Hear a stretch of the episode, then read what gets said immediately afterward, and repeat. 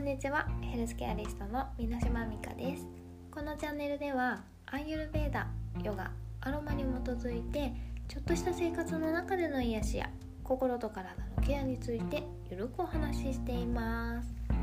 さあ始まりました。みかんのたまり場第36回。はい。皆様いかがお過ごしですか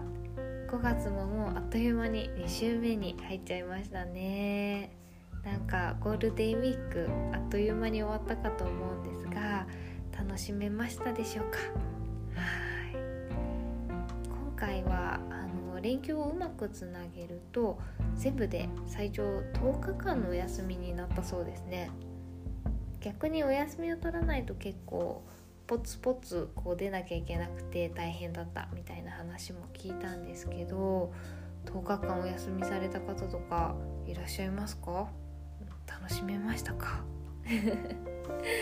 ね皆さんそれぞれいろんなことがあったんじゃないかなと思うんですけど私もですねあのお仕事があったりあのお休みがあったりしたこの10日間だったんですがまあ相対的にですねかなり充実した日々を過ごすことができました。はい、まあ、前回ですねあの京都の話はちょっとさせていただいたと思うんですね、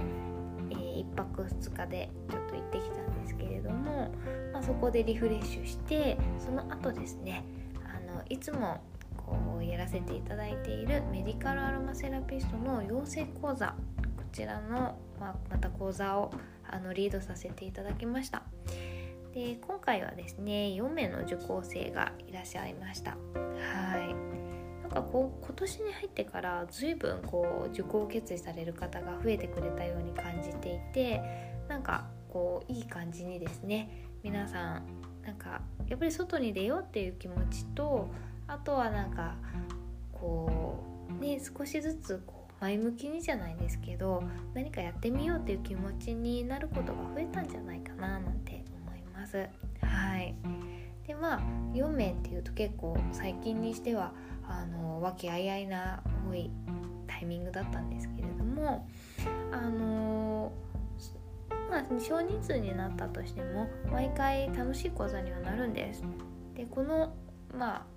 セラピストの養成講座私が受け持ってるのがだいたい2日間で全身のオイルマッサージを学ぶっていうあの結構ハードなんですよたった2日間でもう人一人全身を癒すことをできるようになるみたいな感じになるので本当に頭も体もパンクするような内容になってるんですけど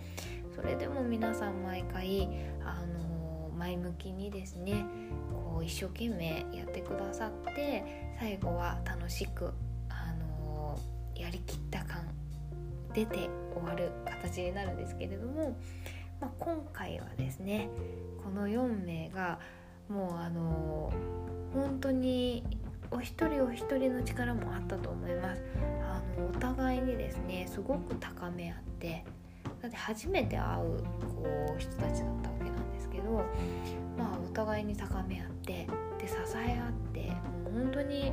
最初の出会った時からですねお互いになんか挨拶とかされていて和気あいあいとなんかもう2日目にはチームだった感じですね。なんかうん見ていてすごく楽しくて。でもう支え合ったチームなのでこうお互いにこう高め合う。最終的にすごく成長してくれてなんか一人一人が素敵なセラピストさんとしてこう終わっていってくれました。はい、セラピストっていうのは基本的にはやっぱり体をほぐすっていうのがこう一般的にはメインになってくると思うんですけれども、まあ、そんな技術だけじゃなくてですねあのやっぱり心をこう癒し癒せるようなこう気持ちを持ったあの人がたくさんいます。はい、なのであの皆さんもですねこう体のお疲れが出た時ももちろんそういったセラピーを受けてみるのもいいんですけれどもそれだけじゃなくてあの、まあ、癒しが必要だなって思うような時、まあ、体も心もですね。あとは心がモヤモヤしちゃってこう今の気持ちどうしたらいいかわからないみたいなそんなこともあると思うんです。そういう時にもあえてこう、まあ、フィジカルケアっていうんですけどあのアロママッサージとかを受けて受けに行くことでですね心と体がほっこりしてこうああやっぱり心と体つながってるんだ。体癒すと心も癒されるみたいなのを感じられると思うんです。なのでまあそんなことがあったらメディカルアロマセラピストじゃなくてもあのー他のアロマセラピストさんでも同じような気持ちを持ってやってらっしゃる方たくさんいらっしゃるのでもう本当にお近くのセラピストさんのところに駆け込んでみていただきたいなって思います。はい。ちょっとなんか今結構遅い時間なので私カミカミなんですけど、まあ、いつもなんですけどすいません。あの 聞きにくいかもしれないんですけどどうぞお付き合いください。はい。まあそんなことを言いつつあの今日のテーマに入っていきたいんですけれども、まあ、5月に入ってですねあの5月といえば5月病なんて言葉もよく聞くかと思います。まあ、実際はですねあの5月くらいになるとなんかやる気が出ないとかそういうような症状のことを言うかと思うんですけれども、まあ、この5月病ですねなんか気持ち的にこう落ち込むみたいなことが多いかと思うのでなんかきっとあの病院に行かなくてもこういったケアでこう変わってくるんじゃないかっていうのをちょっと着目して今日はこのテーマにいたしました。題して5月病に立ち向かうための癒しです。はい。まあ実際5月病ってどんなものなのか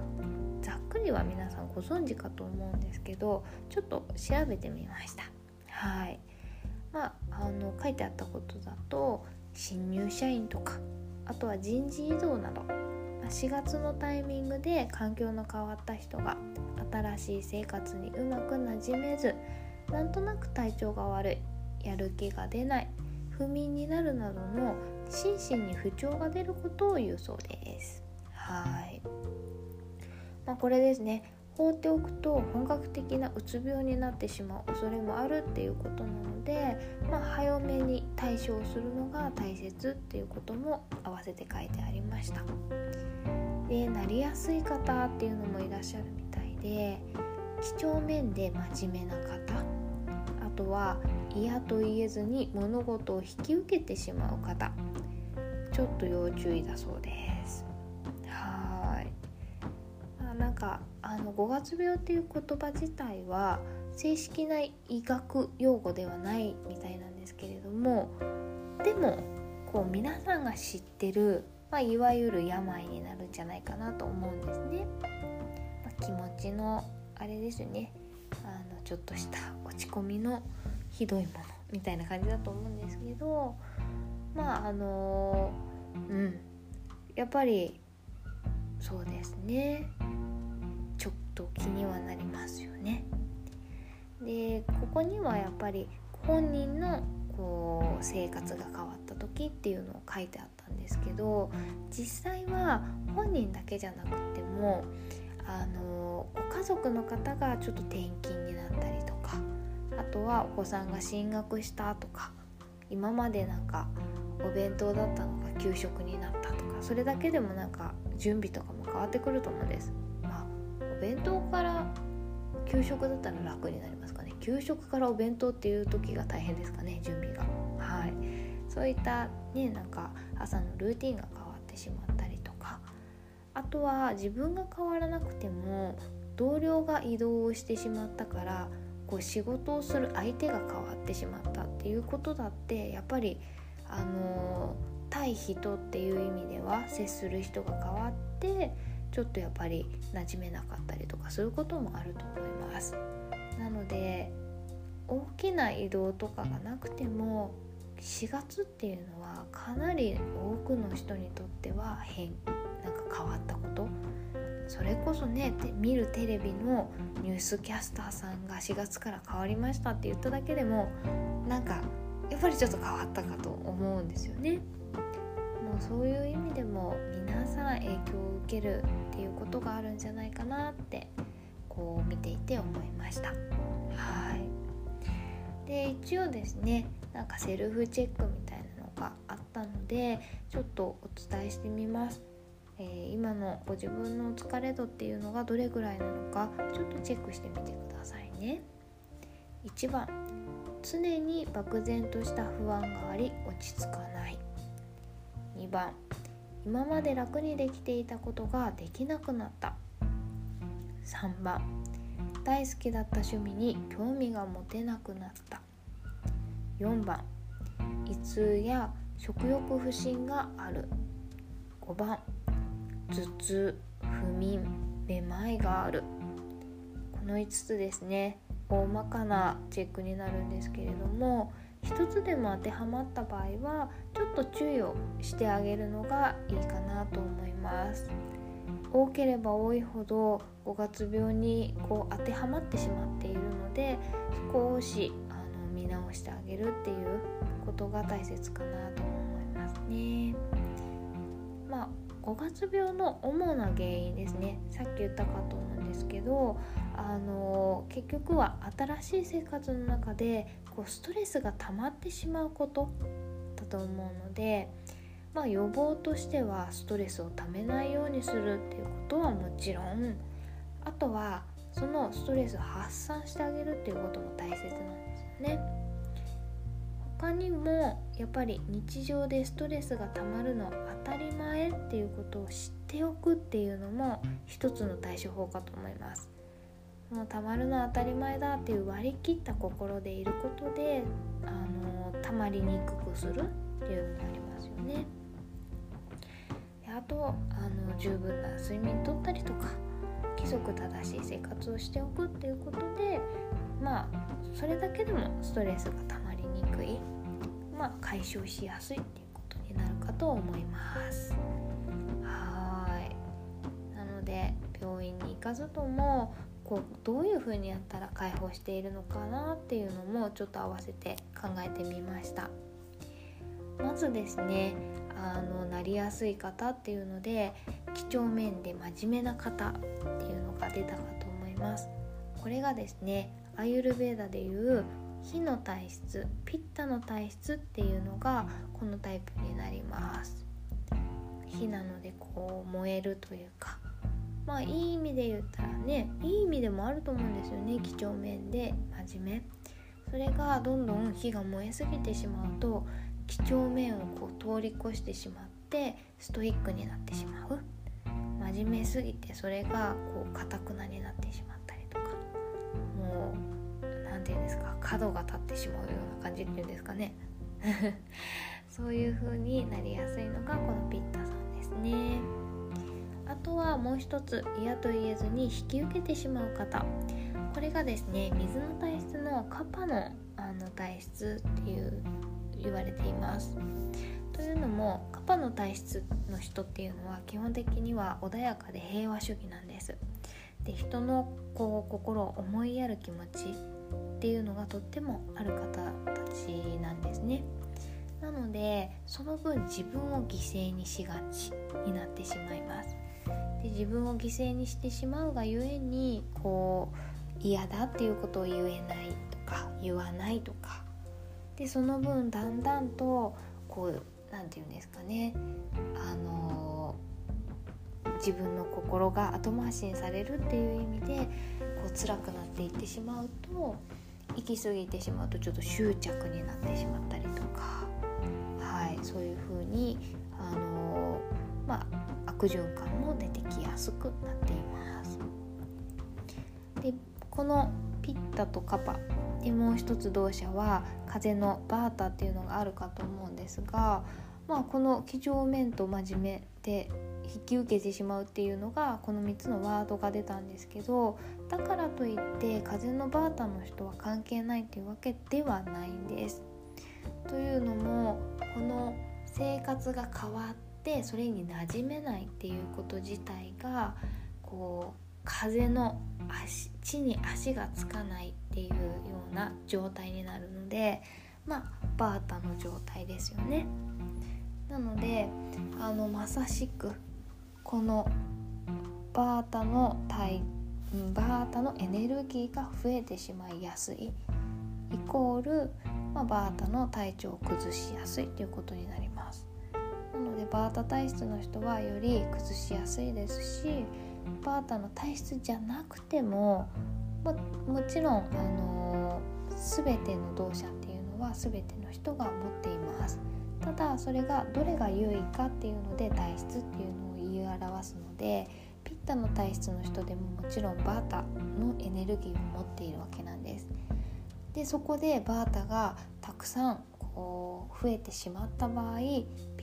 本来ピッタ体質だけど今の状態はバータ体質っぽく見えてしまってバータの不調が出るとかっていうこともよくあり得りますなのでバータあの関係なくないですねむしろ根本的にバータがまず崩れてしまったがゆえにこう他のものも崩れやすくなっているって考えてもいいかもしれません。ということはやっぱり全ての動作が関係しているっていうことになります。はい5月病やですね全てにおいて困った困った。えー、もう全ての動作を一気に安定させるって何って感じだと思うんです。まあ、よく春はカパだからカパのケアをしましょうとかなんか秋はこう夏のピッタの残りが辛くなってくる。ピッタが増え続けてしまうから冷ましましょうとかそういうふうに一つずつのケアを基本的にはお伝えしてるんですけど5月病の場合、まあ、全てが該当してしまう。全てを一気に安定させる。どうやるんだ？もうとにかく生活リズムを整える。そしてしっかりと休む。最後は適度な運動。この3つに尽きると思います。はい。まあざっくりと言い過ぎてるのでもうなんか当たり前のことのように聞こえてしまうかと思うんですけどあのー、一応ですねおすすめしたいちょっと細かいケアっていうのもご用意してみたので聞いてください。はい。5つ用意しました。あ嘘。ごめんなさい。4つでした。4つ。あのー、おすすめケアご用意しました。まず1つ目、えー、質の良い睡眠をとること。これがですねまああのー、長く寝るのも大事なんですけどただ長時間寝ればいいよっていうわけではなくって質っていうのを大事にしてほしいんです。でこれどうすればいいかというと寝る時はしっかりと暗くして寝ることあ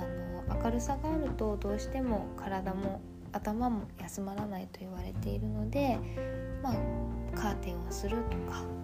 シャッターを閉めるとかそういった細かいところなんですけどしっかりとやってあげることであの寝起きが変わってきますね。はい、あとはあき枕とかを用意してあげるのも一つおすすめになるんですが人間ってやっぱりこう安心感で抱きついたりとかこうあのセルフハグとかハグをしましょうっていうよく最近言うんですけどなんか抱きつくことで安心感っていうのが得られてそこでゆっくりと寝れるそうなんです。なのでまああのちょっと長い枕抱き枕だったりとか抱き枕持ってないなっていう方はあの毛布をくるくる巻いた状態でも構いません。そういうのを、まあ、横向きになるかと思うんですけど失礼しました。横向きになるかと思うんですけどちょっとこう抱いて寝ることで結構あのストンと寝ることができます。あとはまあ腰痛の方とかも結構緩和されたりするのでそれも含めてやってみてください。はい、あと最後ですね。これはよく聞くと思います。あの寝る前。まあだいたい1時間前くらいから携帯とかテレビからは離れて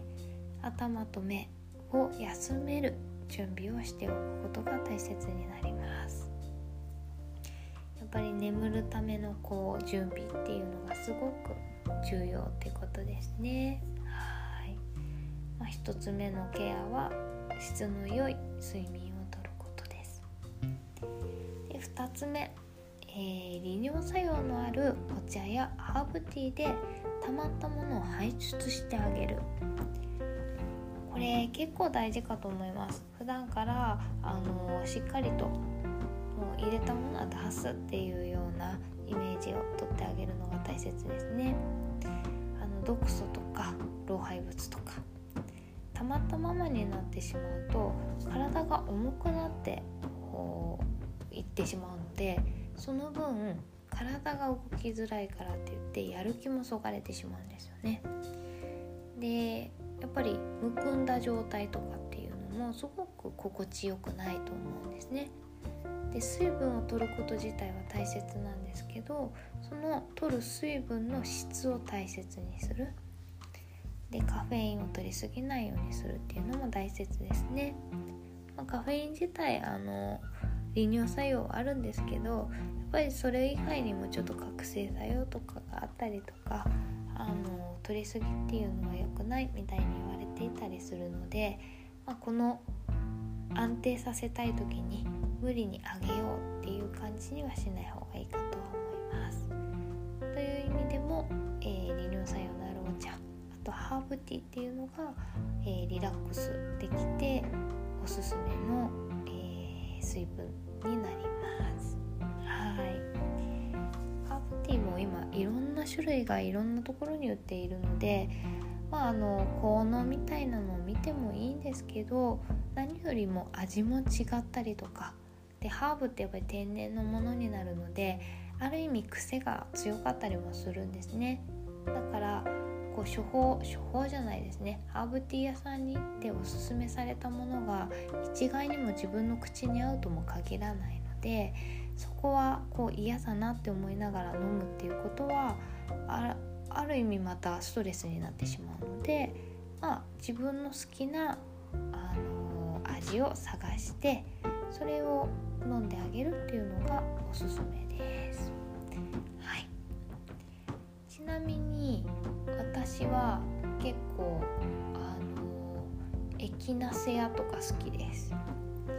エキナセアって安眠とかもあるみたいなんですけど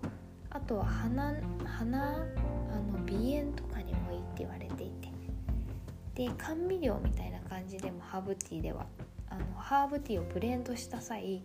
エキナセアははあの甘味料として入れられたりとかするみたいなのでちょっと甘さがあるんですよね。で自然な甘さなので後味も残らないしすごく美味しいので、まあ、あのそのままエキナセア単体でもいいですしブレンドする時にちょっと、あの、選んであげるっていうのもおすすめです。はい、で3番、綺麗なもの自然を見てリラックスすることこれも一つおすすめのケアになります。綺麗なものっていうのはあのご自分が思うもので構いません。一般的にはですねお月見とか月を見るとかあとはま自然を見るっていう意味では山緑だったりとかあと海を眺めるみたいな感じに言われていますがもしかしたら人によってはキラキラした宝石っていうのがなんかすごくリラックスするかもしれないしペットを見るのがこうリラックスできる。モフモフしたワンちゃん見るとか。そういうもしかしたらご自分の何か気に入るものがあるかもしれないのでとにかく視覚的に癒されるものっていうのを視覚から取り入れて休ませるっていうのが大切になります。目のケアですね。見るだけでケアになるってちょっと簡単なのでもうぜひぜひやってほしいものの一つになります。はい。まあ3つ目。これで、えー、綺麗なもの。見てリラックスする。で最後4つ目なんですけども、まあ、運動やあとはいつもしないことに挑戦してみることっていうのがおすすめのケアです、まあ、運動なんてもう口酸っぱくまた言ってるかと思います。体を動かして活力を出しましょう、まあ、これは基本的にはカパのケアになりますね。動くことで重さを取り除いてあげる。でそれ以外に何でいつもしないことに挑戦してみるかっていうことなんですけどあの刺激を与えるっていう意味でこれもカパのケアの一つになります。例えばすごい簡単なことでもいいです。あのいつもの通勤する道まっすぐ行くけどちょっと遠回りだけどいつも通らない右からの道にで行ってみようとか。あとはお昼社食に行きます。学食に行きます。ランチセット。いつも A が好きなんだけど今日は B 頼んでみようかな。もうほんとそんな小さいことで構いません。刺激を与えてあげることでちょっと重さが取れてきます。そうすることでもしかしたらいつもと違う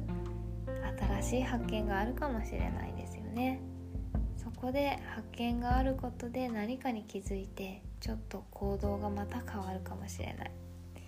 そんな風に少しいつも選んでいるものを変えてみる。ちょっとその時のいつものっていうのもすごくいいと思うんですけど今の気分っていうのも大事にしてあげるっていうのが一つになります。あとはそれと同じであのスパイスを積極的にとってあげるっていうのもおすすめになりますね。これもやっぱりスパイスってちょっと刺激になるのでカパのケアにはぴったりになるんですね。でどれでもいいんです。使いやすいスパイスをご自分で選んであげればいいと思うんですがもしどれがいいかわからないって言った場合はあの生姜？ジンジャーですね。皆さん一番馴染みがあって使いやすいと思うので本当に生の生姜でいいです。それから始めてみてください。ただこれはあのピッタで火のエネルギーに対してはジンジャーってちょっとこう温める性質があるのでピッタもともともう熱いのであの大量摂取してしまうことによってピッタを増やしてしまうっていうあのデメリットもあります。ので少しずつ入れてあげる。あとはもし1回の食事でたくさんとってしまったら少し何食かをあげてあげるなんていうのも大切になりますね。まあでも生姜あの食欲がないなと思う時とかあの生姜を